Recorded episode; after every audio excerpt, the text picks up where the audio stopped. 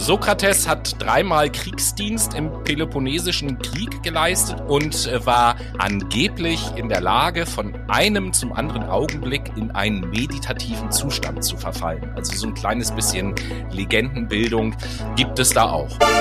Der Universalienstreit geht nämlich der Frage nach, ob es ein allgemeines wirklich gibt oder ob Allgemeinbegriffe menschliche Konstruktionen sind.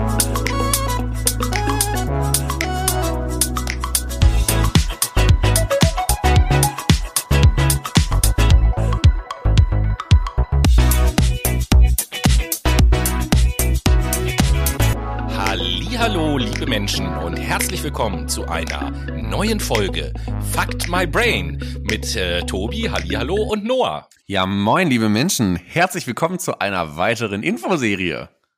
Genau so ist es. Und äh, diese Folge Fuck My Brain wird euch quasi präsentiert vom Südsudan, wo wir diese Woche der berühmteste und beliebteste Podcast sind und äh, von daher grüßen wir euch mit einem herzlichen Justice, Liberty und Prosperity. Das ist nämlich der Wahlspruch vom Südsudan und bedeutet Gerechtigkeit, Freiheit und Wohlstand. Naja, das sind doch schöne Grundsätze in diesen aktuell sehr prekären Zeiten, oder nicht? Äh, ja, auch sehr passend zu dem Land tatsächlich, wenn man sich da die politischen Verhältnisse mal anguckt. Aber nun gut, sei es drum. Huch, Ihr hört es schon, ein... Tobi ja. und ich sind immer noch per Live-Schalter ja, verschaltet quasi und nehmen den Podcast per Fernaufnahme auf, weil Tobi sitzt immer noch in der Post-Covid-Quarantäne quasi, obwohl sie ja, es ist ja eigentlich keine Quarantäne mehr, ne, Tobi? Ja, da spreche ich in der nächsten Monatsrückblicksendung ausführlicher drüber, was meine Erlebnisse mit den Behörden auch sind während meiner Corona-Erkrankung. Das war alles sehr äh, interessant und äh, noch ist es nicht ganz vorbei, aber es ist schon deutlich besser geworden. Von daher können wir diese Sendung angehen, die, Noah hat es ja gerade eben schon gesagt, der nächste Teil unserer Philosophie-Reihe, der zweite genau. Teil unserer Philosophie-Reihe ist Philosophie eine Reise, heißt das Ganze. Ihr erinnert euch vielleicht, eine Reise hieß auch eine der ersten Folgen unserer Psychologie-Sendung. Und wir wollen hier so einmal einen kleinen Streifzug machen durch die Geschichte der Philosophie von der Antike bis heute. Und ähm, ja, wir haben uns aus den verschiedenen geschichtlichen Abschnitten einfach verschiedene philosophische Themen herausgesucht, wo Noah und ich euch ähm, einzelne Philosophen kurz vorstellen und genau. äh, die sich so ein bisschen beschäftigt haben. Nur sehr überblicksartig. Ab der nächsten Woche werden wir dann jede Folge einem ganz bestimmten Abschnitt und einem ganz bestimmten Thema widmen, wo wir dann tiefer einsteigen. Diese Folge bietet noch mal so ein bisschen einen Überblick, nachdem wir in der letzten Folge die universitäre Philosophie betrachtet haben mit den dazugehörigen Fächern, machen wir jetzt einen kleinen Streifzug durch die Geschichte und werden werden im ersten Teil ähm, uns die Antike und das Mittelalter angucken, im zweiten Teil der Sendung die Neuzeit und die Moderne und im dritten Teil der Sendung die Gegenwart. Deswegen, wir packen jetzt die Zeitmaschine aus, ihr lehnt euch zurück. Genau. Sit, relax and der enjoy your flight. Der Fluxkompensator wird jetzt angeschmissen, für genau. die, die es noch kennen. Und wir reisen als erstes ins, in die Antike und äh, ja, da wird Noah euch jetzt etwas erzählen über den Begriff der Naturphilosophie. Genau, die Antike, ein schönes Zeitalter quasi, um naja, mit den ganz alten Philosophen anzufangen und die auszupacken. Damals war ja noch alles sehr naturgeprägt, naturfröhlich, nicht so wie heute. Deswegen steigen wir damit jetzt erstmal ein, immer das äh, Positive zuerst. Ne? Was ist denn die Naturphilosophie überhaupt? Das habe ich mich erstmal gefragt, habe dann Google angeschmissen und habe dann gefunden, dass die Naturphilosophie versucht, die Natur in ihrer Gesamtheit aufzufassen und in ihren allgemeinen wie partikulären Strukturen zu beschreiben, theoretisch zu erklären und zu deuten. Also wir kennen das ja auch schon aus der, äh, aus der Psychologie. Wir wollen etwas beschreiben, etwas theoretisch aufarbeiten und dann etwas daraus deuten beziehungsweise interpretieren. Konkret thematisiert die Naturphilosophie die Charakteristika und Bedingung der Möglichkeit der heutigen wissenschaftlichen und lebensweltlichen Naturauffassungen und geht deren gegenseitigen Abhängigkeiten nach. Das ist so ein bisschen der äh, Schwung in die Jetztzeit, in die Gegenwart. Wer ist denn da so ein berühmter Philosoph? Tobi, hast du eine Ahnung? Tatsächlich habe ich überhaupt keine Ahnung. Äh, sag mal, aus der Antike, Antike kennt man natürlich ein paar Philosophen. Wen kennst du so? Über die werde ich gleich auch noch reden. Sokrates, Platon, Aristoteles und so. Aber es gab natürlich auch noch ganz viele andere. Ja, du hast jetzt den tatsächlich nicht aufgezählt. Wir reden nämlich über Thales. Thales von ah. Milet, das war ein vorsokratischer Naturphilosoph, mhm. Geometer und Astronom des archaischen Griechenlands. Wasser war für. In der Mathematik gibt es auch den Thaleskreis oder irgendwie sowas. Ja, ne? ich, ich glaube, das auch mal gehört zu haben. Ich war in Mathe tatsächlich nie äh, der Schlauste. Ich war sehr schlecht, deswegen lass uns doch das Thema wechseln. Ja, sehr gerne, weil mir ging es genauso, was Mathematik angeht. Ja, und trotzdem sind wir beiden in der Psychologie unterwegs. Das ist ja witzig. Naja, also für Thales war Wasser ein ganz bedeutsamer Begriff, der in Kosmogonien des alten Orients, also der Entstehungsgeschichte der Welt, das ist das, dazu benutzt wurde, die Herkunft der Welt zu erklären. Quasi alles entstand aus dem Wasser. Ein berühmtes Zitat von Thales ist auch Thales bezeichnete als Ursprung oder kein berühmtes Zitat, sondern quasi etwas, eine Erkenntnis eher. Thales bezeichnete als Ursprung Archai das Wasser Hydor von Hydro ähnlich. Ne? Auch das Land lehrte er deshalb Ruhe auf dem Wasser. Den Anlass zu dieser Ansicht bot ihm wohl die Beobachtung, dass die Nahrung aller Wesen feucht ist, dass die Wärme selber daraus entsteht und davon lebt. Woraus aber jegliches wird, das ist der Ursprung von allem. Also quasi, äh, ja, Wasser ist die Urquelle, können wir jetzt so sagen. Mhm. Ganz interessant ist da auch eine populäre Lehre, nämlich die Lehre nach den vier Elementen. Die kennen wir ja alle, ne? Wasser, Erde, äh, Wasser, Erde, Feuer und ich habe das hier Luft. vergessen. Luft, danke. Luft. Genau. Aus diesen vier Elementen besteht auch alles, das ist, beziehungsweise alles Sein, ist in diesen bestimmten Mischverhältnissen aus diesen vier Grundelementen oder Essenzen oder Wurzelkräften auch gerne genannt, also Erde, Wasser, Luft und Feuer, als Prinzipien des festen, flüssigen, gasförmigen und glühend verzehrenden zu betrachten. Das ist erstmal so ein kleiner Ausschnitt aus der Naturphilosophie und von Thales von Milet, auch ein sehr interessanter Philosoph, der weitaus mehr gemacht hat als jetzt diesen kleinen Ausschnitt, den ich jetzt dargeboten habe. Ja, ich habe äh, nebenbei gerade mal nachgeschaut, zwecks der Mathematik. Und ja, es gibt den Satz des Thales, das ist ein Ach. Satz der Geometrie und ein Spezialfall des Kreiswinkelsatzes. Und vereinfacht sagt Toll. der Satz, ja, pass auf, vereinfacht sagt der Satz aus, alle von einem Halbkreis um, äh, umschriebenen Dreiecke sind rechtwinklig. Und den ersten Beweis, der wird dem, äh, hier steht's, antiken griechischen Mathematiker und Philosophen Thales von Milet zugeschrieben. Deswegen hm. heißt er so. Schlauer Mann, das kann ich dazu sagen. Zweifelsohne ein schlauer Mann. Aber wir bleiben natürlich noch in der Antike und schauen mhm. uns jetzt mal so drei große Menschen an. ja, ob die wirklich so groß waren, weiß ich jetzt nicht genau, aber zweifle ich auch. Auf jeden Fall sind sie sind sie bekannt unter der Bezeichnung die drei großen Athener und ich habe sie ja eben auch schon aufgezählt, Sokrates, Platon und Aristoteles. Und ich werde jetzt äh, jeweils zu jedem von den drei kurz so ein bisschen was sagen, wann die gelebt haben, ein paar Eckpunkte und dann auch in aller Kürze mal so ein paar von deren Gedanken, womit die sich beschäftigt haben, mhm. um euch da so einen kleinen Einblick zu geben. Beginnen möchte ich mit dem, der am frühesten geboren wurde, nämlich mit Sokrates. Und ihr habt es bei Noah eben schon gehört. Thales ist also einer der Vorsokratiker.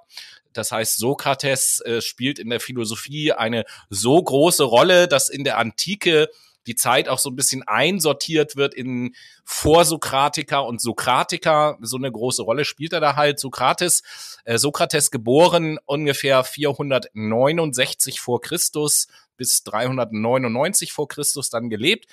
Sein Vater war Bildhauer, seine Mutter Hebamme.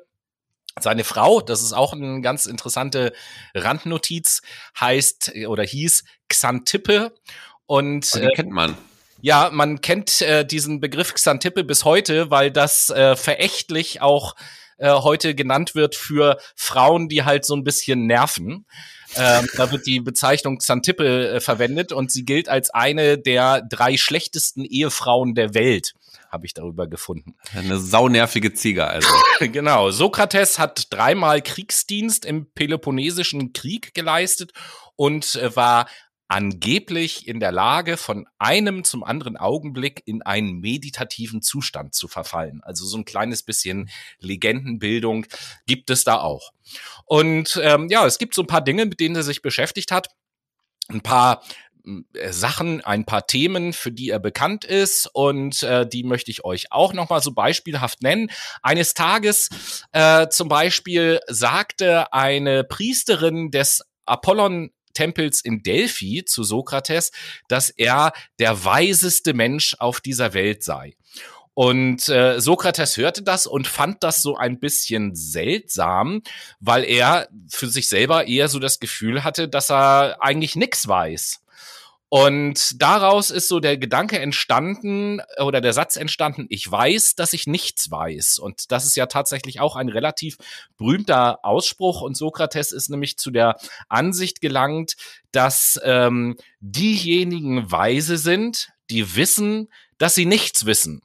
Und äh, diejenigen, die denken, dass sie was wüssten, eben halt nicht weise sind. Daher kommt äh, so dieser Ausspruch. Dann hat er äh, auch noch etwas geprägt, was sich Einheit von Wissen und Moral nennt. Und das kommt daher, dass Sokrates die Ansicht vertreten hat, dass äh, Menschen, die tugendhaft leben, in der Lage sind, Frieden in ihrem Herzen zu bewahren. Und äh, Sokrates hat nämlich gedacht, dass kein äh, Seelenfrieden entstehen kann, wenn man nicht weiß, was tugendhaft ist. Und äh, er glaubte weiterhin, dass man lernen muss, was gut und was schlecht ist.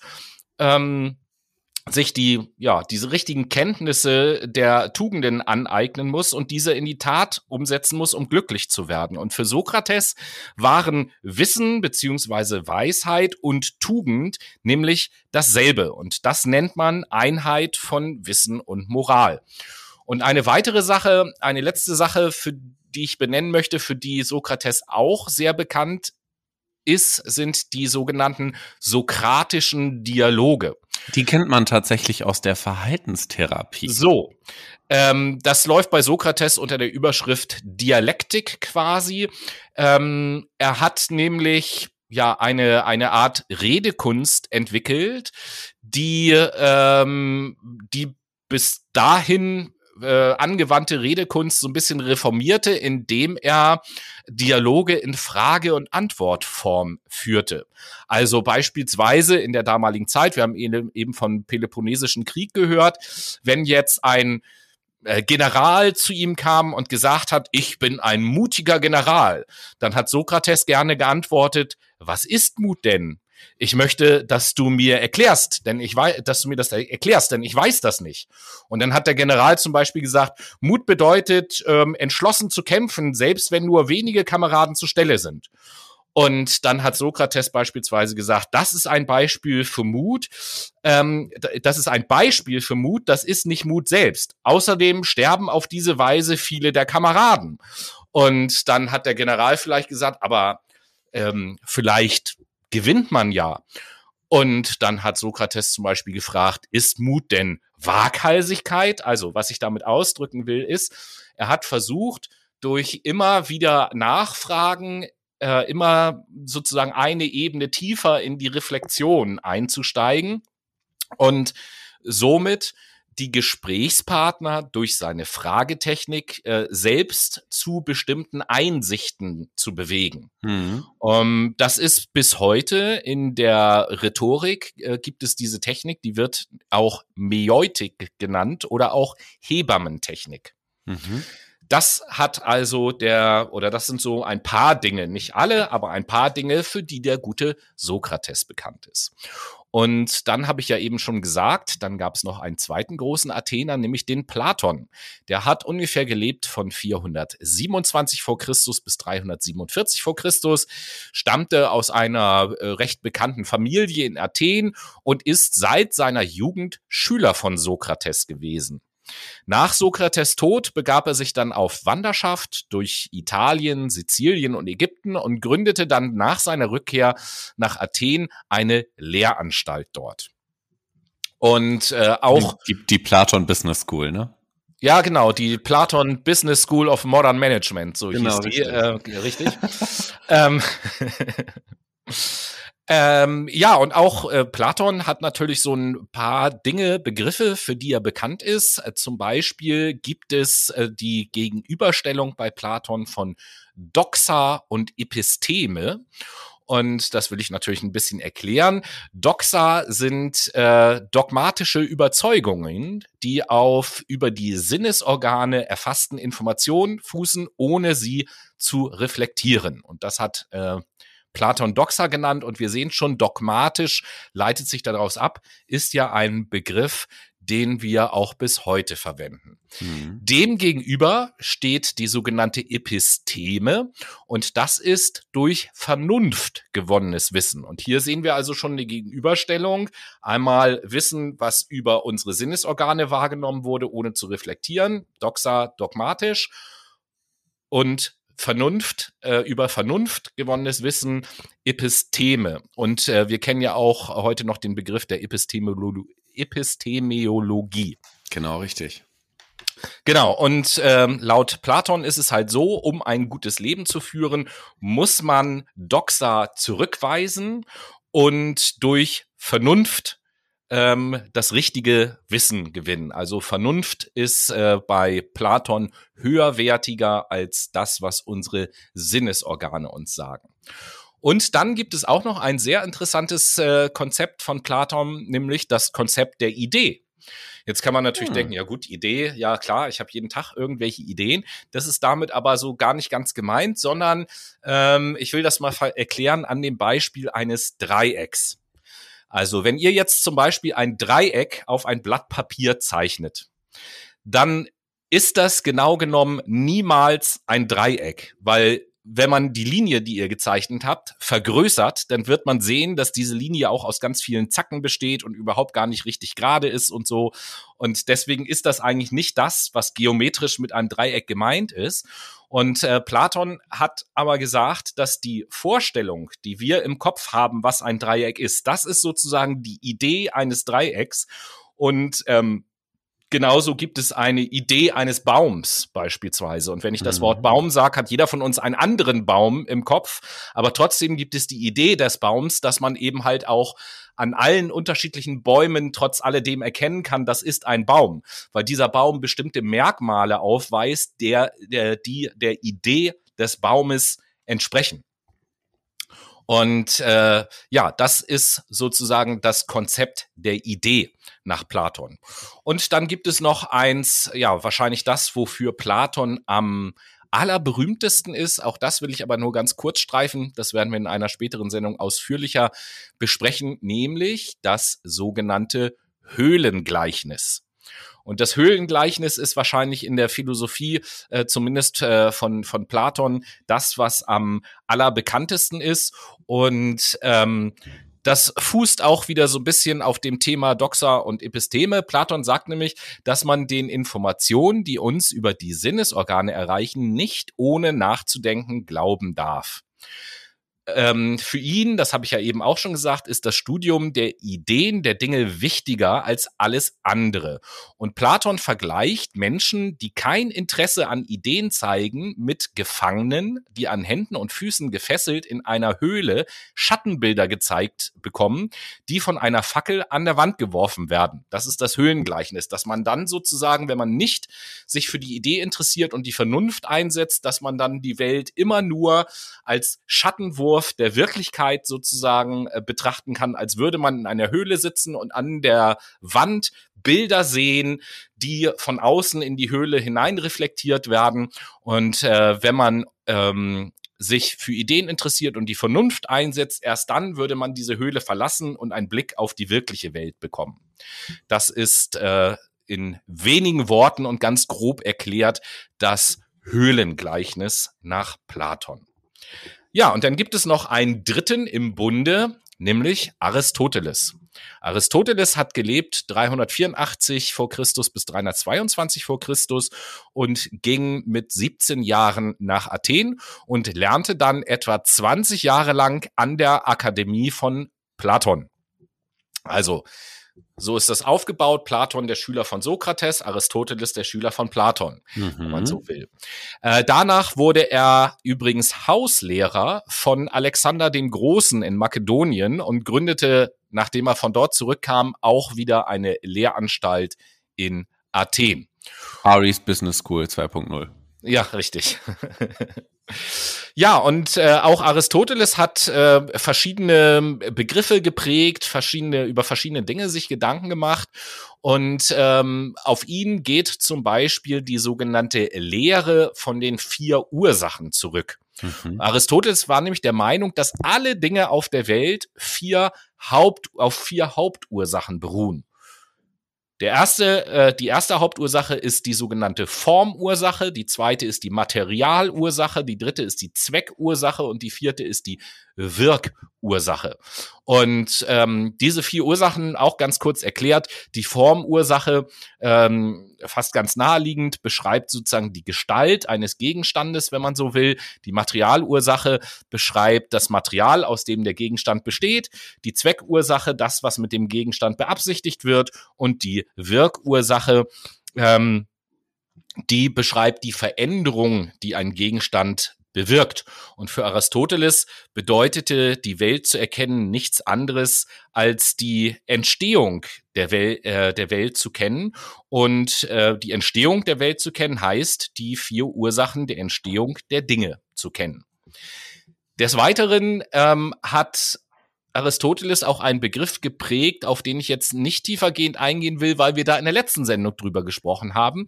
Ähm, Aristoteles hat nämlich die Metaphysik sozusagen begründet oder Ach, die sagen wir ja schon in der letzten genau. Folge, ne? Oder was heißt begründet? Äh, der hat die Metaphysik positioniert als eine der Naturlehre vorangehende Wissenschaft.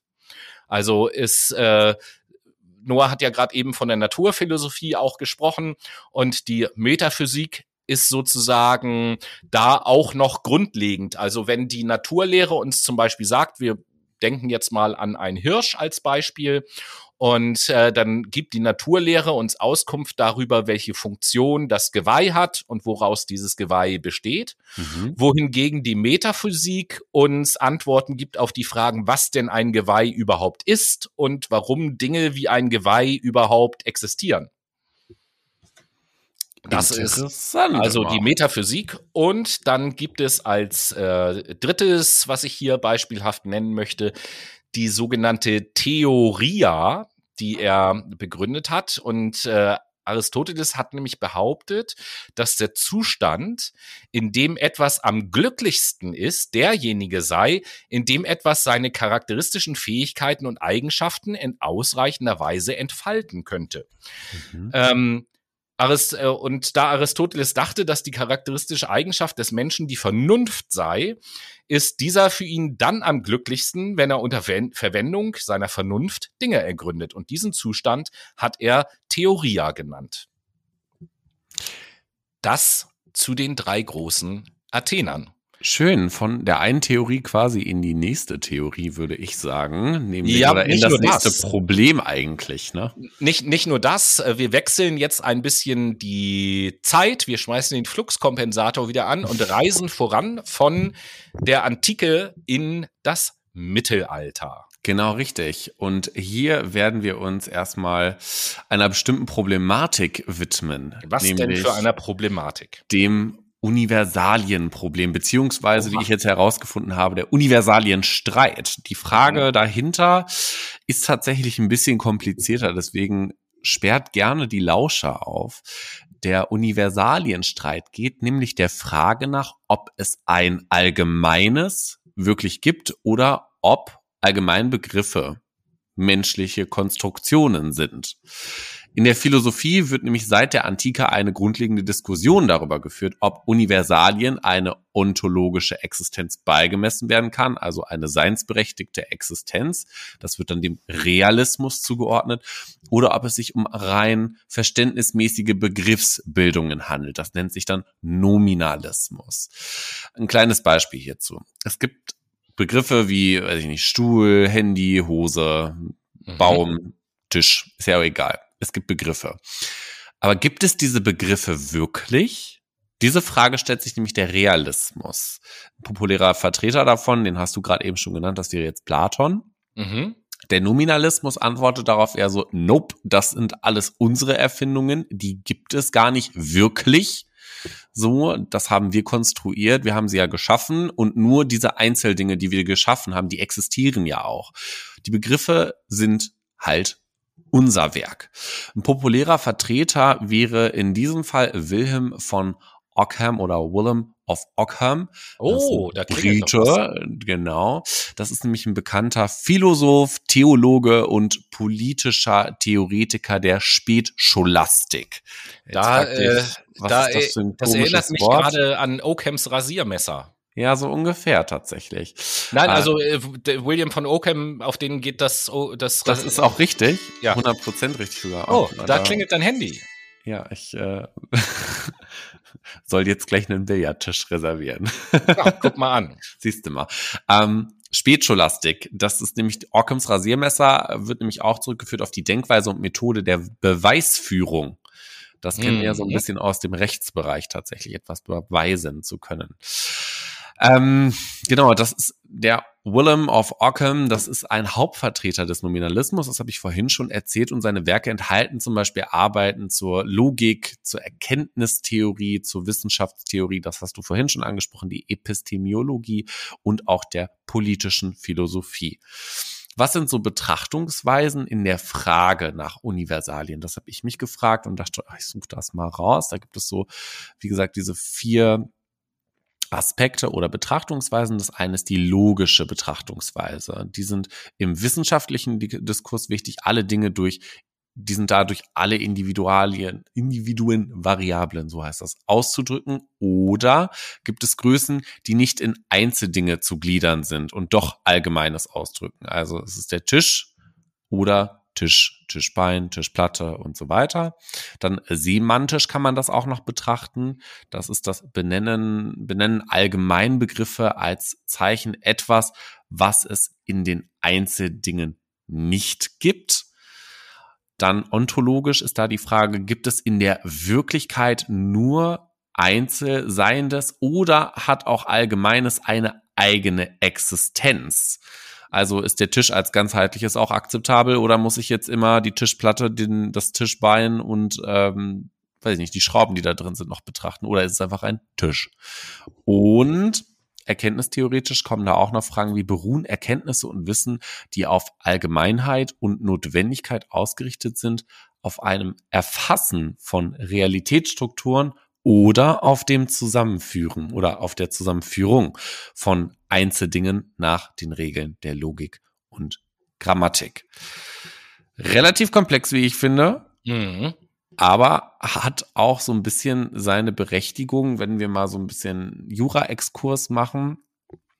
Universalien sind ja Begriffe, wenn wir jetzt ins BGB reingucken, gibt es auch Universaldefinitionen. Das sind halt Begriffsbestimmungen, mhm. wie zum Beispiel eine, weiß ich nicht, da gibt es die Lehre von ähm, Sachen, Sachenlehre. So. Und da gibt es bewegte Sachen. Es gibt Sachen, die auf etwas stehen können, die unter etwas sein können. Ein Keller zum Beispiel wäre eine, äh, ein Kühlschrank, der in einem Keller steht, wäre zum Beispiel eine Sache, die unter dem Boden steht. Also es geht da auch so ein bisschen um Raum, Raumbegrifflichkeiten quasi, so ein bisschen abgespeckt.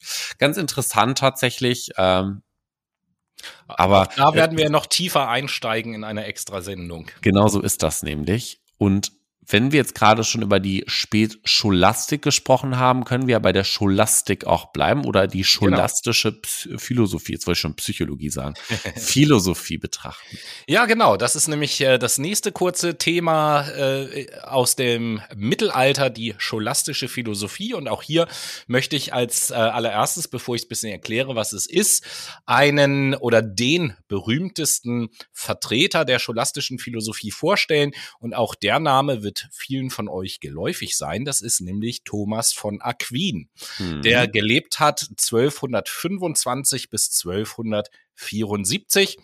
Ähm, wurde in eine italienische Adelsfamilie hineingeboren, ist dann in ein dominikanisches Kloster eingetreten. Ähm, hat die Philosophie von Aristoteles dann theologisch ausgelegt und strebte eine Harmonie zwischen Theologie und Philosophie an und äh, Thomas von Aquin wird auch in Philosophenkreisen König der Scholastik genannt. Und ähm, ja, was ist denn jetzt Scholastik? Ihr müsst euch vorstellen, dass zu Beginn des Mittelalters die Philosophie des Aristoteles in Europa eigentlich schon so gut wie vergessen war, aber die islamische Welt, die hatte diese Philosophie in sich aufgenommen. Und ähm, während des Mittelalters wurde dann während ähm, der Reisen der Kreuzfahrer diese Philosophie wiederentdeckt und quasi nach Europa reimportiert. Und Aristoteles Philosophie hat sich ja auch mit den Widersprüchen zwischen Vernunft und Glauben beschäftigt und dadurch fühlte sich die Kirche natürlich unter Druck gesetzt.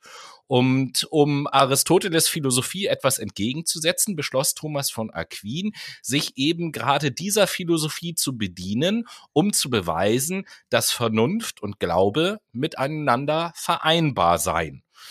Und äh, so kann man also sagen, dass äh, die Philosophie, die Philosophie und Theologie miteinander vereint, uh, die scholastische Philosophie ist. Und ähm, um da so ein kleines Beispiel zu geben, es geht da auch um das Thema des Gottesbeweises. Aristoteles hat ja gesagt, da haben wir eben ja auch drüber geredet, ähm, dass die, dass alle Dinge aus Ursachen und Wirkungen hervorgehen. Mhm. Und jetzt hat Thomas von Aquin sich also gefragt, okay, das ist so, das nehme ich jetzt erstmal an, aber dann muss es ja irgendjemanden gegeben haben, der die aller, aller, allererste Ursache erschaffen hat. Und das kann ja natürlich nur Gott gewesen sein. Und äh, diese Argumentation ist dann sozusagen für ihn der Gottesbeweis gewesen und ähm, definiert oder erklärt so ein bisschen, was die scholastische Philosophie ist, so wie ich das eben gesagt habe, die Verbindung zwischen Theologie und Philosophie. Und da ja das Mittelalter sowieso noch eine sehr, sehr religiöse Zeit gewesen ist, passte das natürlich auch gut in diese Zeit hinein. Das in ein paar Worten zur Scholastik.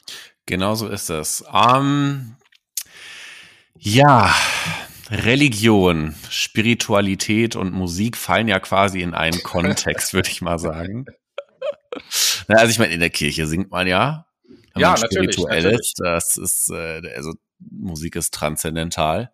Deswegen wollen wir euch jetzt mal auf dieser Zeitreise ähm, ein bisschen die Möglichkeit zur Entspannung geben.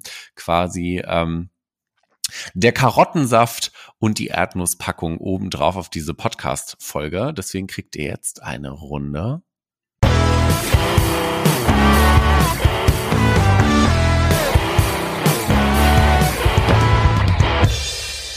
Wir sind wieder zurück. Ich habe es euch versprochen. Die Late Machado Playlist ist jetzt für euch am Start, damit ihr so ein bisschen diesen Zwischenflug äh, durch die jeweiligen sind das Epochen, Tobi? Ich glaube schon, ne? Ja, kann man, glaube ich, so nennen. Dass ihr es genießen könnt. Ich habe ja schon gesagt, mit Karotten, Tomatensaft und noch der Erdnusspackung obendrauf. Unsere Playlist von uns für euch. Und den ersten Song, den setzt Tobi auf die Playlist. Jo, und ich knüpfe so ein bisschen an. Wir haben uns ja eben über die Antike und das Mittelalter unterhalten, also eine mhm. alte, lange vergangene Zeit.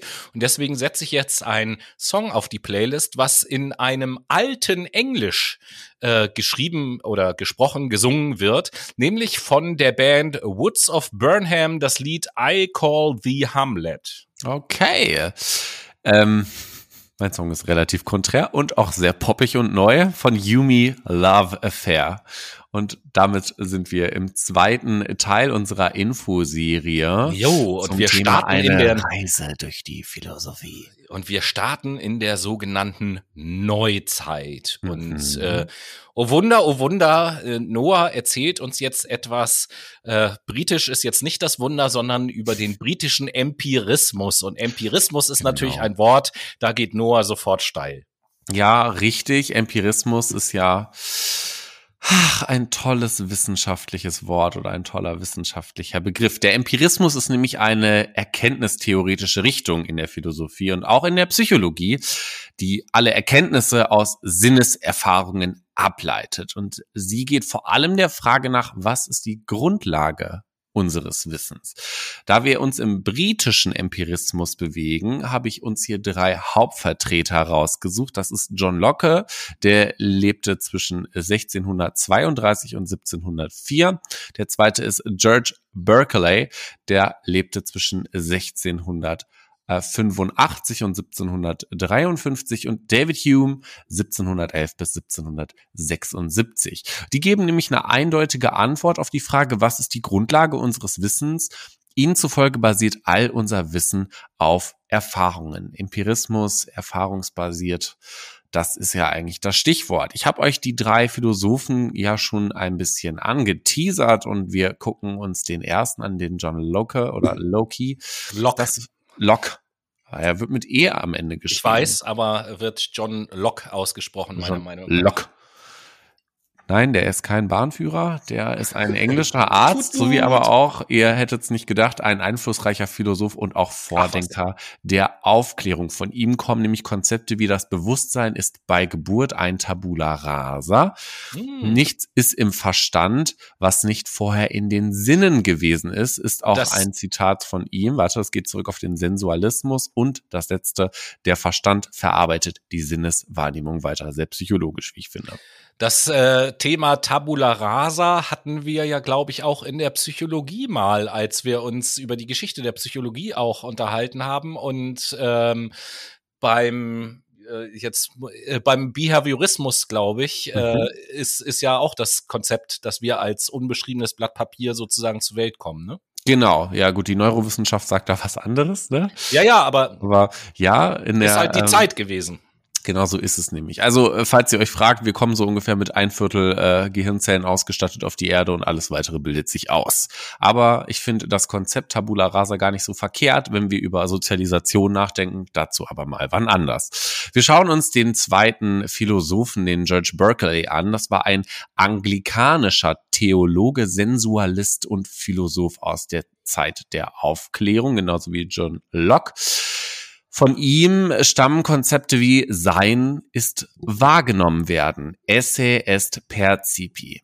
Und die Welt ist ein Phänomen menschlichen Bewusstseins, auch wie ich finde, etwas, was man dem Konstruktivismus zuschreiben ähm, könnte.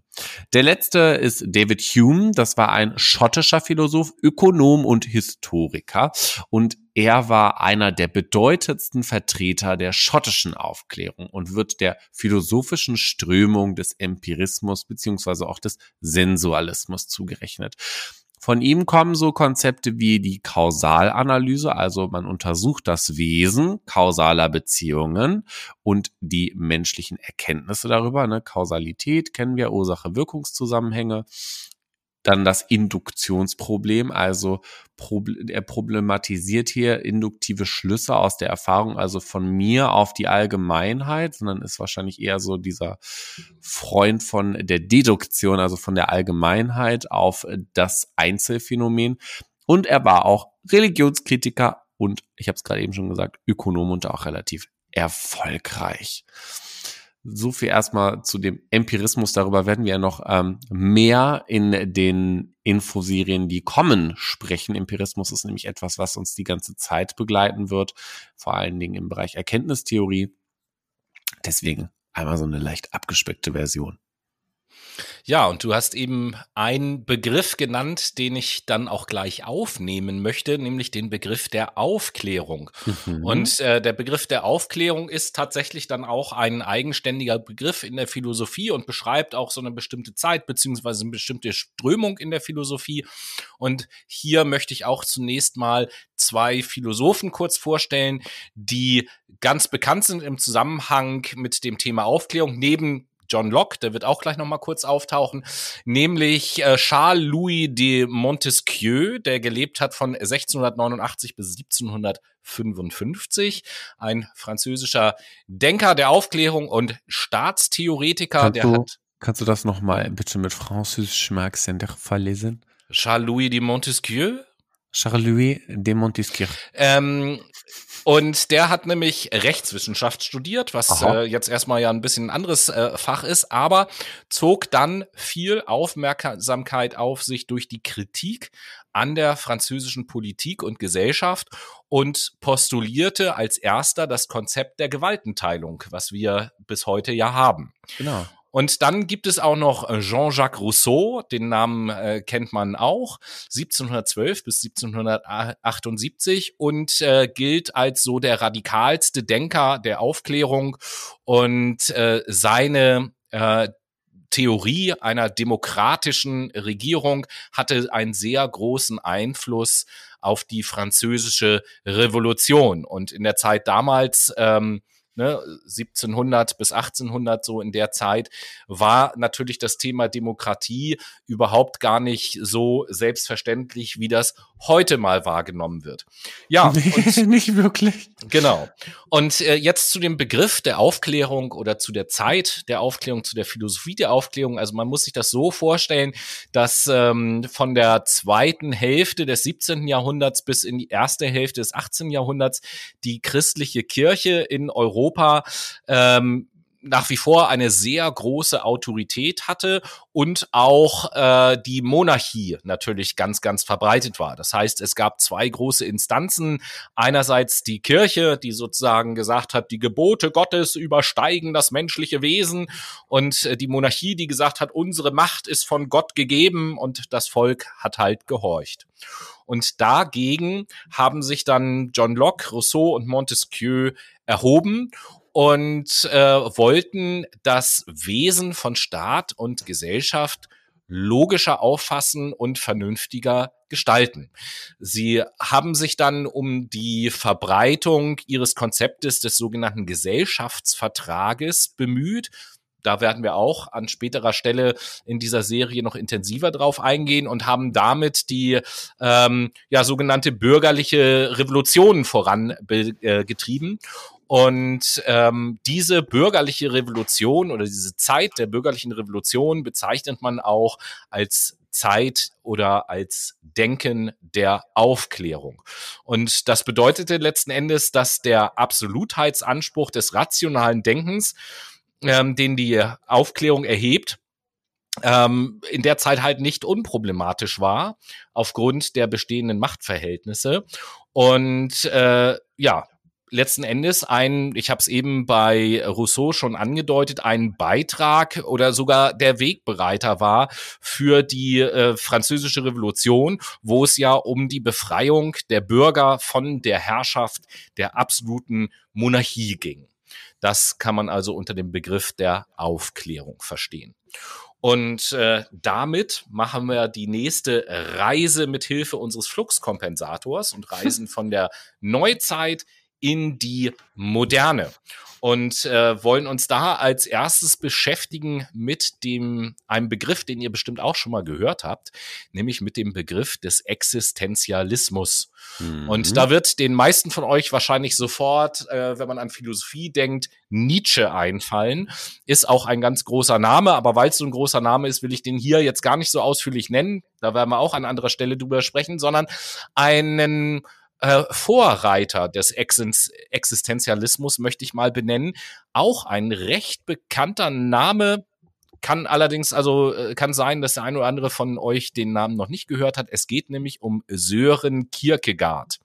Der hat gelebt von 1813 bis 1855, ist ein oder war ein dänischer Philosoph, äh, gilt, wie ich eben schon gesagt habe, als Vorläufer des Existenzialismus, hat Theologie studiert und begann mit 22 Jahren sich für die eigene Existenz zu interessieren und äh, die eigene Existenz zu hinterfragen und zu reflektieren. Also wer bin ich und was mache ich? Ja, so genau zum Beispiel in diese Richtung. Ähm, was ihn sein Leben lang getrieben hat, ist eigentlich etwas äh, romantisch-tragisches tatsächlich. Er hat äh, sich nämlich, als er 26 oder 27 war, hat er sich verlobt mit mhm. einem Mädchen, was äh, 17 war zu dem Zeitpunkt und äh, hat dann später aus religiösen Gründen diese Verlobung wieder aufgelöst. Und seitdem war sein Denken maßgeblich von dem Kummer beeinflusst, den dieses Erlebnis bei ihm halt ausgelöst hat.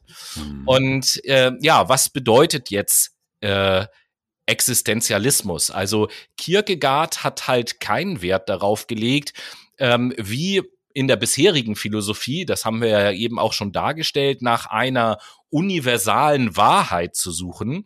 Ähm, er war sogar vom Gegenteil überzeugt und auf ihn geht der Satz zurück, es gilt, eine Wahrheit zu finden, die Wahrheit für mich ist. Also es geht nicht mehr um eine universelle Wahrheit, sondern um eine subjektive Wahrheit. Ähm, ja, kennzeichnend für den Existenzialismus ist eben halt, dass ein Leben subjektiv eingebettet in die gegenwärtige Realität und unabhängig von einer allgemeinen Denkweise ist und das bezeichnet man dann als Existenz. Äh, den Standpunkt, die Welt nicht objektiv begreifen zu wollen, sondern nach persönlichen Wahrheiten für sich selbst zu suchen, nennt man dann Existenzialismus. Und dieser Existenzialismus, der wird nochmal aufgeteilt in zwei unterschiedliche Strömungen. Einerseits in die sogenannte theistische Strömung, und da ist Kierkegaard halt ein Vertreter von gewesen, ähm, die äh, mit einer dem Menschen übergeordneten Existenz wie Gott in Dialog tritt wir äh, erinnern uns, ich habe ja eben gerade gesagt, Kierkegaard hat halt auch Theologie studiert. Und dann gibt es noch die atheistische Strömung. Und der ist zum Beispiel Nietzsche zuzurechnen, äh, die das Konzept von Gott halt ablehnt. Ähm, Kierkegaard hat sich nicht nur mit dem Begriff des Existenzialismus auseinandergesetzt oder den geprägt, sondern der hat halt auch äh, ein Konzept geprägt, nämlich das Konzept der drei Stadien der Existenz. Und ähm, ja, Kierkegaard hat sich sozusagen den Weg des Menschen zur wahren Existenz in drei Schritten vorgestellt. Und das sind eben halt diese drei Stadien. Das erste Stadium ist der sinnliche Lebensentwurf, der auf die Freuden äh, der menschlichen Begierden abzielt. Das nennt man auch ästhetische Existenz. Kierkegaard hat aber auch gesagt, weil die Begierden, äh, die man so hat, hier niemals erfüllt werden können, wird man früher oder später diese Begierden aus den Augen verlieren und ähm, aus dem Gefühl einer körperlichen Erschöpfung und einem Gefühl der Leere wird Verzweiflung werden. Und dann tritt man sozusagen in das zweite Stadium der Existenz ein. Das ist der sogenannte Lebensentwurf, in dem der Mensch zur Überwindung seiner Verzweiflung versucht, auf Grundlage seines Gerechtigkeitsgefühls einen gesellschaftlichen Beitrag zu leisten und sich selbst zu verwirklichen. Das nennt man ethische Existenz. Aber da sind wir ja auch noch nicht am Ende, weil der Mensch eben nicht vollkommen ist, wird er egoistisch handeln. Und äh, weil die Reibereien mit der Gesellschaft so größer werden, wird er schließlich wiederum verzweifeln. Und diese Verzweiflung ermöglicht es dem Menschen, das letzte Stadium zu erreichen, nämlich die religiöse Existenz. Und ähm, ja, als, als äh, religiöse Existenz bezeichnet man das Stehen des Einzelnen vor Gott. Und Kierkegaard war halt der Ansicht, in der Verzweiflung bringe ein Leben im direkten Dialog mit Gott dem Menschen erstmals sein ursprüngliches selbst zurück. Und wir werden in der Folge, äh, also in der weiteren Folge unserer Serie, wenn wir uns mit dem Existenzialismus tiefer auseinandersetzen, sehen, dass diese drei Stadien zum Beispiel mh, hm, sehr große Parallelen haben zu drei Stadien, die auch Nietzsche beschreibt, der aber eben halt Gott so ein bisschen ausklammert aus dem Ganzen. Mhm. Und äh, wir sehen auch hier, dass ähm, wenn wir sehen in diesem zweiten Stadium, in dem ethischen Stadium, wo es auch darum geht, sich selbst zu verwirklichen, dadurch, dass man einen Beitrag leistet, da fällt uns aus der Psychologie zum Beispiel auch die Bedürfnishierarchie nach Maslow ein, wo auch das Bedürfnis nach Selbstverwirklichung ganz oben in dieser Pyramide steht. Wir sehen also, dass auch viele psychologische Modelle oder Erkenntnisse geprägt sind aus äh, Gedanken, die aus der Philosophie stammen. Ja, natürlich. Also ich meine, die Philosophie ist ja auch der Ursprung des Ganzen gewesen, ist der Ursprung der Psychologie. Ja, der, oder wie ich immer so schön sage, die Mutter aller Wissenschaften. So, genau.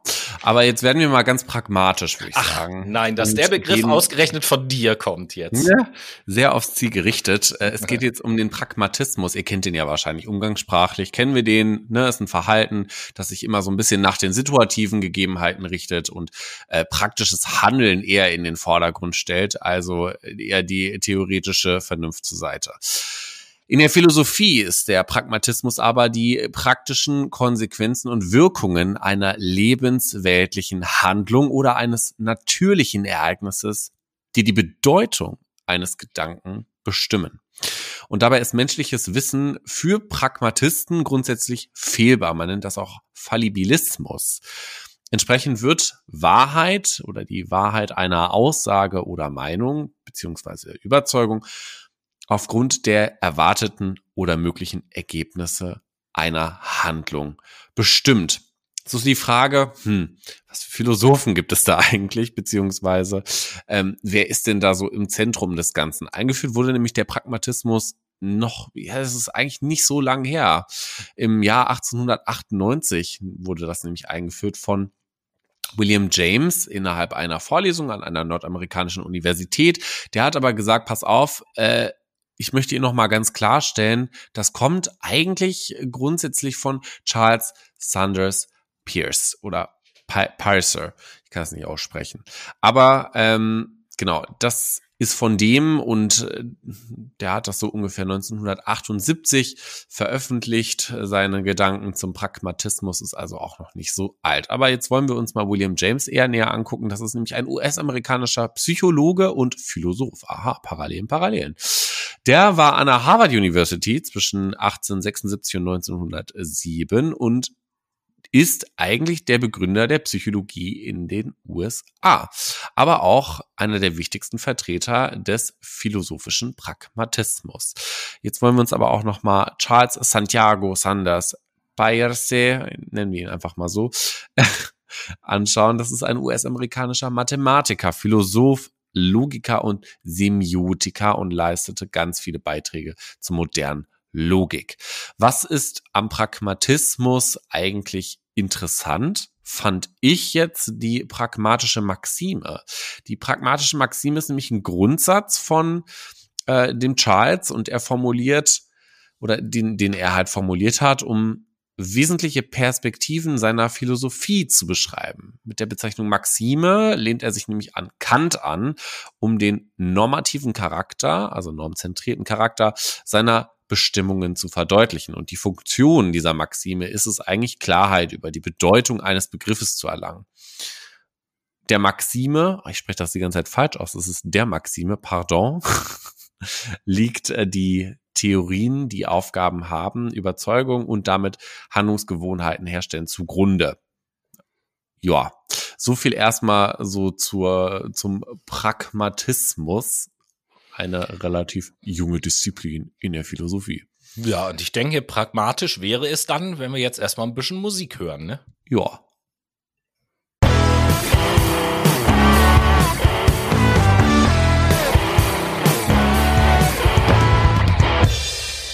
Wir sind im zwei, äh, im dritten Teil, hoppala, unserer, unserer Infoserie und äh, damit auch das zweite Mal so bei der Lake Machado Playlist unterwegs. Und Tobi, was setzt ja, du auf die Playlist? Ach so, ja. Äh, ja, ganz kurz und knapp, diesmal ohne lange Geschichte, setze ich von der Band Muse das Lied Starlight auf die Playlist. Oh, ich finde, ein Starlight in meiner Musikgeschichte ist ja tatsächlich Milky Chance. Und deswegen habe ich von dem heute den Song Fairy Tale am Start. Und wunderbar. Und äh, nachdem Noah äh, im zweiten Teil empirisch zunächst unterwegs war und dann pragmatisch, wird er jetzt analytisch, würde ich mal sagen. Ja, das ist doch eine schöne Überleitung. Analytische Philosophie, die schauen wir uns als nächstes an. Das ist nämlich eine Sammelbezeichnung für bestimmte philosophische Ansätze, die seit, die seit Beginn des 20. Jahrhunderts entwickelt wurden. Also auch wieder eine jüngere Disziplin. Und diese Ansätze stehen eigentlich in einer Tradition, die zunächst hauptsächlich mit idealen Sprachen oder auch ganz im Fachjargon ausgedrückt formalen Logiken oder durch Analyse der gebräuchlichen Alltagssprache operierte. Also hier wird sich ähm, Sprache ganz genau angeguckt. Es gibt so drei Phasen der analytischen Philosophie. Der logische Atomismus, die zweite Phase der logische Empirismus und die dritte Phase die linguistische Analyse. Und die schauen wir uns jetzt mal an. Die erste Phase, nämlich der logische Atomismus, behauptet, dass die Analyse von gewöhnlichen Sätzen zu einer zugrunde liegenden idealen, logischen Sprache führt, deren Sätze in einer abbildenden Beziehung zu atomaren Tatsachen beziehungsweise Sachverhalten stehen.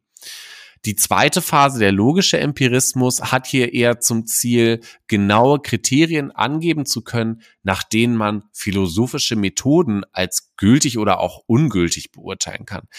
Wichtiges Motiv dafür war vor allen Dingen der Vergleich zwischen der Entwicklung der empirischen Wissenschaften sowie der Mathematik einerseits und der Philosophie andererseits. Und die dritte Phase, die linguistische Analyse oder auch der linguistische Phänomenalismus, ähm, hat er zum Ziel oder hier wird eher so ganz normale gesprochene Sprache in den Mittelpunkt gerückt und wird zum Objekt der Analyse. Also die Methoden oder die Methode nicht mehr vor allem logisch analytisch, sondern eher wird viel mehr gefragt, wie wird das betreffende Wort im alltäglichen Sprachgebrauch verwendet und was will der Sprecher eigentlich damit zum Ausdruck bringen. Also wir gucken uns an, wie Sprache verwendet wird, um etwas zu transportieren.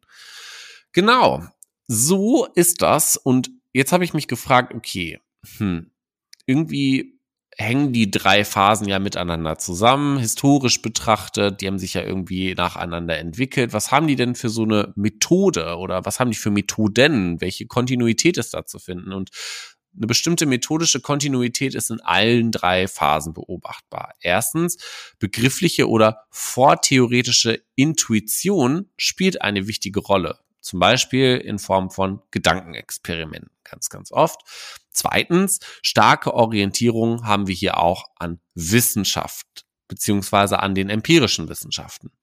Drittens, Wertschätzung von Klarheit in Ausdruck und Darstellung, auch wenn hierzu teilweise komplexe technische Apparate zur Verwendung kommen, etwa logischer, linguistischer oder formal ontologischer Art. Und das vierte wäre die Tendenz zur Ungeschichtlichkeit bedingt aber auch durch die Konzentration auf meist eng begrenzte systematische Fragen. Das ist das, was äh, ja sich da so ein bisschen, was die Schnittmenge quasi eigentlich ist und im Vordergrund der analytischen Philosophie steht. Es ist halt sehr analytisch. Im Übrigen, das habe ich eben ganz äh, vergessen zu erwähnen, sind wir jetzt mit dem dritten Teil auch in der Philosophie der Gegenwart angekommen in unserer Zeitreise. Und wir Na, merken, wir merken also schon, schon am Ende des zweiten Teils auch äh, bis bis hierher, dass die Philosophie mit fortschreitender Zeit halt immer logischer, wissenschaftlicher, pragmatischer, analytischer wird. Genau. Und ähm, ja, Noah hat uns aber aus der Gegenwart auch noch einen zweiten Begriff mitgebracht. Die ne? Phänomenologie nämlich, die hatten wir auch schon im letzten, in der letzten Podcast-Folge, wo wir uns die universitäre Philosophie angeschaut haben. Mhm. Die Phänomenolo Phänomenologie ist die Lehre der Erscheinungen des Phänomens als Gegebenheit im Gegensatz zum Logos nämlich der Zugangsart. Und die Phänomenologie ist eine vom deutschen Philosophen Edmund Husserl, der lebte von 1859 bis 1928, begründete Erkenntnistheorie. Und Husserl formulierte den Anspruch zu den Dingen selbst zurückzukehren. Die Welt sollte also so begriffen werden, wie sie von den Handelnden erfahren wird. Zuerst sollten also die Konzepte, mit denen die Menschen im Alltag Probleme, Situationen oder auch Ereignisse erfassen und deuten, beschrieben werden. Diese dienen dann der weiteren Theoriebildung. Der Ursprung der Erkenntnisgewinnung liegt im unmittelbar gegebenen, also in der Intentionalität des Bewusstseins, in der es einen Gegenstand erfasst. Edmund Husserl ist ein ziemlich deutsch-österreichischer Philosoph und Mathematiker und begründete äh, eine sehr wichtige philosophische Strömung, nämlich die Phänomenologie und gilt als einer der einflussreichsten Denker des 20. Jahrhunderts. Husserls Ziele in der Ethik vor allen Dingen ist es mit Hilfe seiner phänomenologischen Methode einen Mittelweg zwischen Gefühlsmoral und Verstandesmoral zu eben. Also quasi auch wieder dieses Problem zwischen Emotion und Rationalität, was wir auch heutzutage kennen. Eine wichtige Quote, wie ich finde, von ihm ist, Phänomenologie bezeichnet eine an der Jahrhundertwende in der Philosophie zum Durchbruch gekommene neuartige deskriptive Methode und eine aus ihr hervor gegangene a priorische Wissenschaft, welche dazu bestimmt ist, das prinzipielle Oragonon für eine strenge wissenschaftliche Philosophie zu liefern und in konsequenter Auswirkung eine methodische Reform aller Wissenschaften zu ermöglichen. Das stammt aus Husserliana. Husserliana, doch ist richtig. Äh, ich kann keine römischen Zahlen. Oh, was ist das? IX. Das müsste neun. Ist das die neun? Ja. Ah ja, hallo. IX ist 9. Okay, alles klar. Also aus dem neunten Buch von ihm. XI wäre 11. Ah, siehst du, lerne ich ja noch heute mal was, neben Philosophie auch über römische Zahlen. Und da bringt das eigentlich auf den Punkt, was die Phänomenolo Phänomenologie für ihn bedeutet. In diesem Artikel können aber auch so drei wesentliche Merkmale genannt werden, die heutzutage auch noch als verbindliche Strukturmerkmale der Phänomenologie gelten. Das ist einmal die Deskription als Methode, also das Beschreibende, die A-Priorität der Phänomenologie. Also wir haben hier auch wieder einen wissenschaftlichen Anspruch und Fundament für alle anderen Wissenschaften ist eigentlich auch die Phänomenologie, weil es geht hier grundsätzlich darum, Dinge wieder wahrzunehmen, wie sie wahrzunehmen sind, beziehungsweise wie sie von uns erfahren werden. Also erfahrungsgeleitetes Wahrnehmen, könnte man sagen. Genau. Jetzt bleiben wir aber auch noch mal ein bisschen in Deutschland, würde ich sagen. Oh ja, tatsächlich. Und düsen mal eine Runde ja, Richtung Hessen, ne? Ja, so ist das. Denn wir wollen uns jetzt mal beschäftigen mit der sogenannten Frankfurter Schule. Vielleicht habt ihr den Begriff im Zusammenhang mit der Philosophie auch schon mal gehört. Und da gibt es mehrere Vertreter natürlich, aber zwei möchte ich hier zu Beginn vorstellen. Zum einen ist das Max Horkheimer, der hat gelebt von 1895 bis 1973 ein deutscher Philosoph und Soziologe und äh, gilt als führender Kopf der Frankfurter Schule, wurde in Stuttgart geboren und war der erste Direktor des Frankfurter Instituts für Sozialforschung und musste damals das äh, seht ihr an der Zeit, wo er gelebt hat, ja schon wegen der Judenverfolgung sein Amt aufgeben und emigrierte in die USA, kehrte dann nach Kriegsende allerdings wieder zurück. Und dann gibt es einen zweiten bekannten Vertreter, der auch heute noch lebt. Das ist Jürgen Habermas. Der ist 1929 geboren, ein deutscher Soziologe und Philosoph. In Düsseldorf wurde der geboren, arbeitete ebenfalls am Frankfurter Institut für Sozialforschung.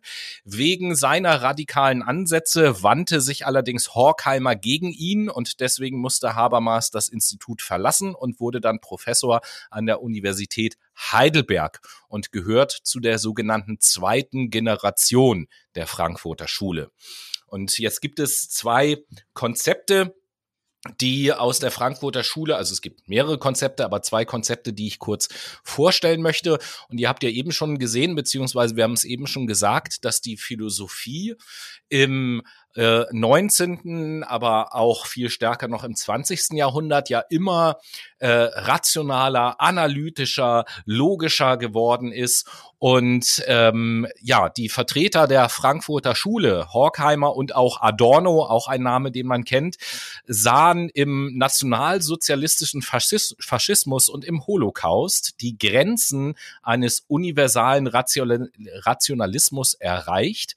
Ähm, wie der sich eben halt in der modernen Zeit entwickelt hatte. Und sie wiesen nämlich darauf hin, dass die moderne Vernunft im Sinne von Francis Bacon, der den äh, Ausspruch Wissen ist Macht geprägt hat, Oder zu einem zu Bacon gehört immer Ei. Ja, zu einem Werkzeug mit dem Zweck entwickelt hat, die Natur zu unterwerfen. Und die Frankfurter Schule war der Ansicht, dass diese instrumentelle Vernunft, ähm, welche die Mittel zum Erreichen eines bestimmten Zweckes reflektiert, zu einem Werkzeug geworden ist, das in Profitstreben resultierte und sowohl faschistische Politik als auch die Entwicklung von Kriegswaffen ermöglichte. Und äh, jetzt kommt so ein bisschen psychologischer Schlag in die Frankfurter Schule rein. Der der Frankfurter Schule zugehörige Psychologe Erich Fromm nämlich zog eine Mentalität in Betracht, nach der der moderne Mensch die Einsamkeit seiner neu erlangten Freiheit nicht ertragen könne und sich somit aus freien Stücken der Herrschaft des Nationalsozialismus unterwirft. Und äh, weiterhin wies die Frankfurter Schule darauf hin, dass äh, ähm, der rein auf Empirie abzielende äh, Zientismus nennt man das Ganze, die Realität nur zum Teil analysiere und darin die Gefahr liege, nicht das große Ganze zu sehen. Also die Frankfurter Schule kritisiert sozusagen eine ähm, eine Überrationalität der Dinge und und ein zu starkes rationales Betrachten und äh, ja Denken ähm, aller Tatsachen, aller Ereignisse, aller Technologien, aller Möglichkeiten und äh, sozusagen den Mensch völlig losgelöst von von der Natur, den Mensch als rein rationales Wesen und so lassen sich dann natürlich auch Dinge erklären. Wir haben in anderen Sendungen ja zum Beispiel mal über das Konzept des Homo economicus gesprochen, mhm. äh, wo man auch sagt, psychologisch lässt sich das eigentlich überhaupt gar nicht halten, dass der Mensch so ist und trotzdem liefert das einer Grundlage ganz vieler Systeme, in denen wir leben, nicht zuletzt des Kapitalismus auch. Also das ist die sogenannte instrumentelle Vernunft Vernunft. Und dann gibt es in der Frankfurter Schule auch einen, äh, ein zweites Konzept, nämlich das Konzept der sogenannten kommunikativen Vernunft. Und ähm, wie eben schon gesagt, die frühe Frankfurter Schule, über die ich eben geredet habe, hielt Vernunft für nichts weiter als ein Instrument, um Natur und Menschen zu unterwerfen. Jetzt kommt Habermas ins Spiel, von dem ich eben geredet habe, die zweite Generation der Frankfurter Schule. Ähm, Habermas hat jedoch behauptet, es gebe auch eine kommunikative Vernunft. Habermas war nämlich der Ansicht, man dürfe Vernunft zwar nicht als Instrument nutzen, um dem anderen die eigene Logik aufzudrängen, könne sich aber ihrer mittels Kommunikation bedienen, um das eigene Denken zu überprüfen. Allerdings muss Kommunikation notwendigerweise unter der Bedingung stattfinden, alles in einem vernunftorientierten Prozess miteinander bereden zu können. Ähm, also, um es kurz zu sagen, Horkheimer hat beispielsweise gesagt, die Vernunft hat Kriegswaffen hervorgebracht. Adorno hat gesagt, die Vernunft wurde für Gehirnwäsche eingesetzt und Habermas setzt quasi dagegen, die kommunikative Vernunft ist etwas Wichtiges. Also es geht nicht darum, komplett auf die Vernunft zu verzichten, sondern die Vernunft nur, ja, sozusagen auf die richtigen Bereiche zu übertragen.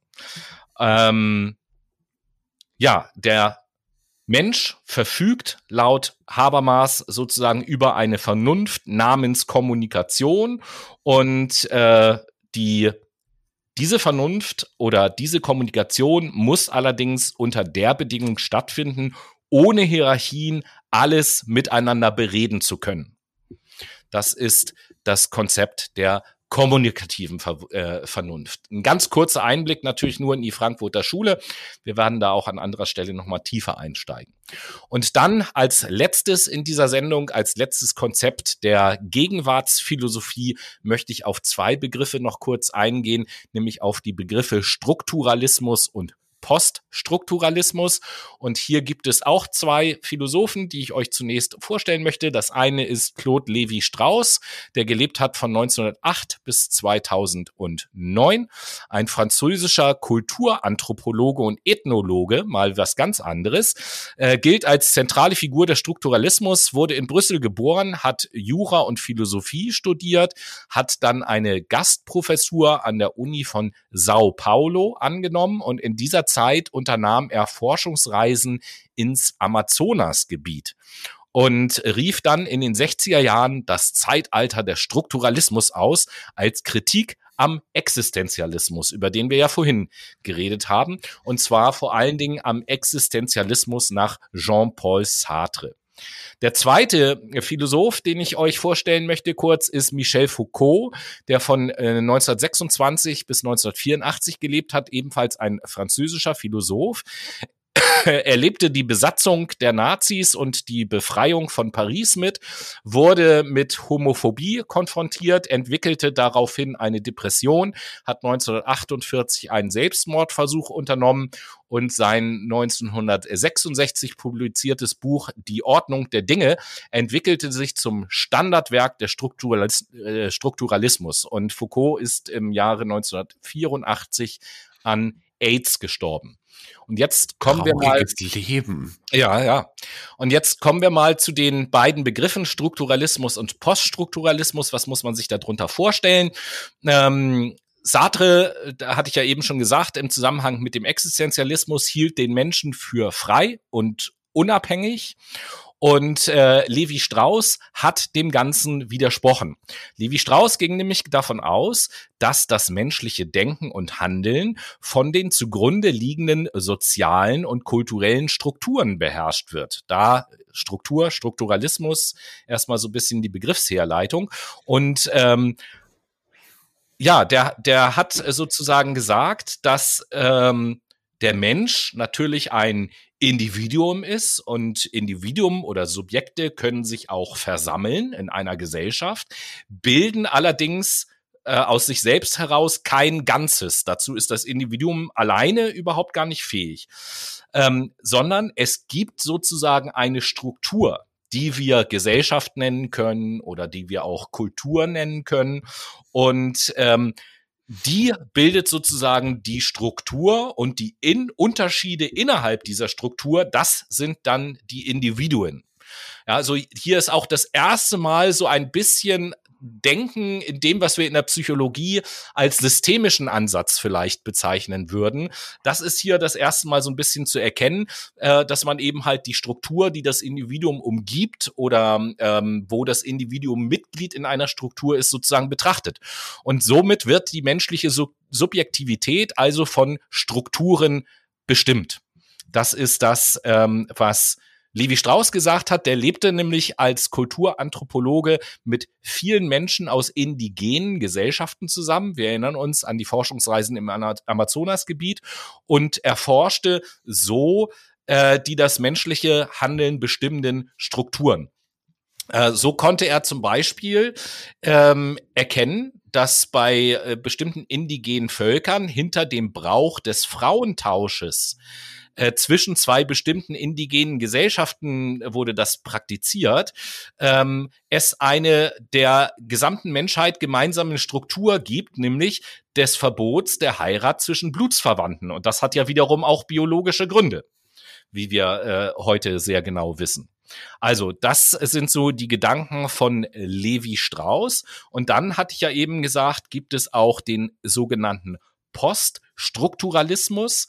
Und ähm, ja, der Poststrukturalismus, da muss man sich vorstellen, dass die äh, westliche Philosophie vom antiken Griechenland bis zum Strukturalismus, den ich eben erklärt hat, immer versucht hat, Dinge in das Muster XY beispielsweise, also XY ist so und so einzufassen, um sie zu begreifen.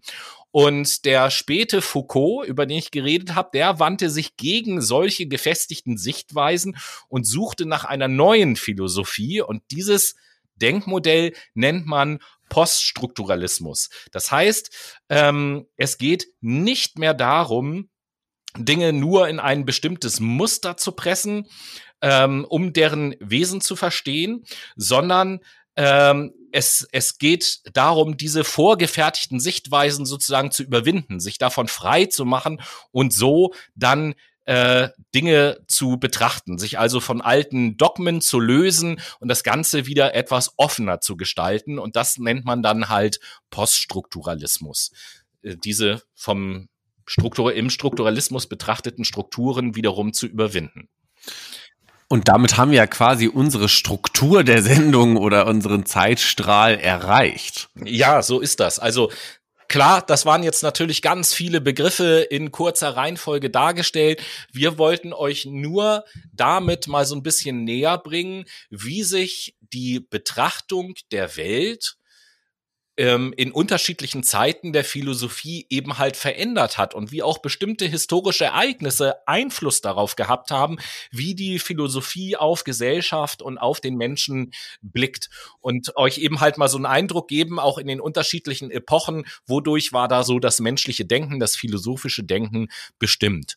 Und äh, das soll sozusagen der Ausgangspunkt sein für die Reise, die wir in den folgenden Sendungen, ja, der Auftakt, genau, für die die Reise, die wir in den folgenden Philosophie-Sendungen machen wollen. Da werden wir uns nämlich einzelne Abschnitte, einzelne Begriffe vertieft vornehmen und da mal wirklich etwas tiefer in die Gedankenwelt eintauchen und bestimmte Konzepte werden Noah und ich dann auch einfach mal miteinander diskutieren, wie wir mhm. darauf schauen und so. Das heißt, die folgenden Sendungen werden immer so aufgebaut sein, dass wir uns einer Strömung oder eines Begriffes der Philosophie äh, nähern. In der nächsten Sendung wird es zum Beispiel die Naturphilosophie sein und dort werden wir dann noch mal mehr betrachten, welche Philosophen sind da unterwegs gewesen und genau. werden uns einzelne Konzepte vornehmen und die mal miteinander diskutieren. So machen wir das. Deswegen könnt ihr euch darauf freuen, wenn die nächste Folge in einem Monat tatsächlich am Start ist. Und ähm, ja, freue mich drauf. Ich auch, auf jeden Fall. Das heißt, wir treffen uns dann in der Antike wieder. Ja, so ist es. Sehr schön. Tobi, dann wünsche ich dir noch eine schöne Reise. Ich danke und, gleichfalls. Ich hoffe, du kommst wieder gut in der Gegenwart an und dann hören wir uns in einem Monat in der Antike zur Infoserie wieder. So ist das. Alles klar, liebe Leute. Ich hoffe, es hat euch Spaß gemacht, uns zuzuhören und ihr konntet dem ein kleines bisschen folgen und habt jetzt so ein bisschen einen Eindruck über die historische Entwicklung der Philosophie. Und mit diesen Worten verabschiede ich mich dann bis nächste Woche, wo wir dann wieder ein vernünftiges Thema haben, sozusagen. Ja. Bis dahin, Leute. Macht's gut. Ciao. Ciao.